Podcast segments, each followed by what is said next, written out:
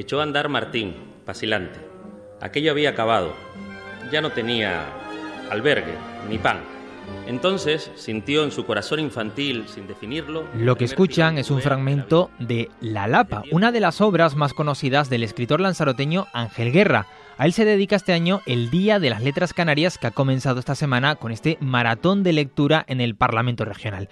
En realidad se llamaba José Betancourt. Nació en Teguise a finales del siglo XIX y conocer a uno de los escritores más importantes, no solo de Canarias, sino del ámbito nacional, como era Benito Pérez Galdós, le cambió la vida. De esa relación nace su seudónimo. Sebensui Rodríguez es filólogo y experto en la obra y figura del protagonista del Día de las Letras Canarias. ¿Por qué? Pues porque por una parte quería rendir homenaje a quien consideraba su maestro y amigo, ya que como sabemos, eh, Ángel Guerra es el título de una novela que tiene como protagonista a ese personaje que es eh, Ángel Guerra, que él es el que toma como, como propio eh, seudónimo, ¿no?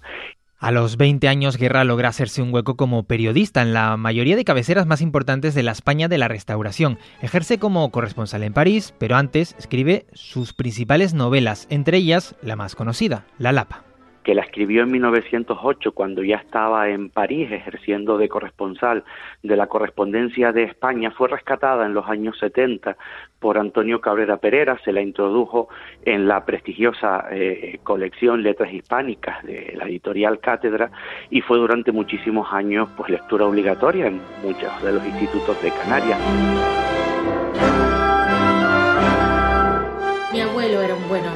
Tengo la vanidad de creer que entre todos sus nietos, y hemos sido bastantes, yo era el predilecto. Siempre tenía una frase en la boca, cuando yo fui militar.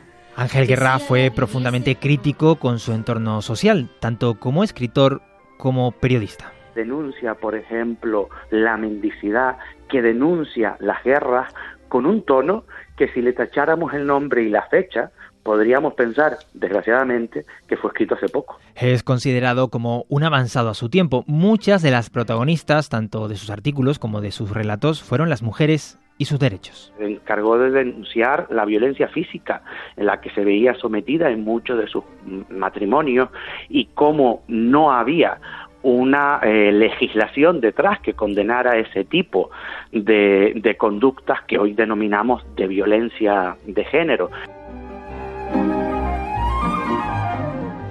Su compromiso político le llevó a militar junto a Benito Pérez Galdós en el Partido Liberal y representó a Lanzarote en el Congreso de los Diputados. Llegó incluso a modificar el sistema penitenciario español de principios del siglo XX cuando fue nombrado director general de prisiones. Hace un trabajo bastante interesante porque es él el que va a empezar verdaderamente la reforma del sistema penitenciario español, convirtiendo las cárceles no solamente en un sitio en el que eh, ejercer una labor punitiva, sino también en reconvertirlos, los presidios, en centros de, de inserción social.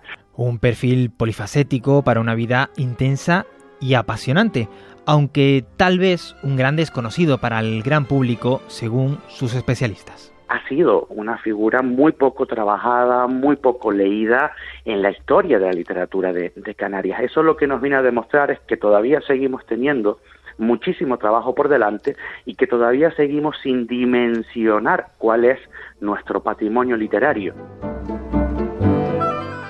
El objetivo, por tanto, de este Día de las Letras Canarias es dar a conocer más de cerca la figura y la obra de Ángel Guerra, que se propone desde esa semana y a lo largo de todo el año como protagonista del Día de las Letras Canarias. Diego Moreno y Javier Jiménez, Radio 5, Todo Noticias.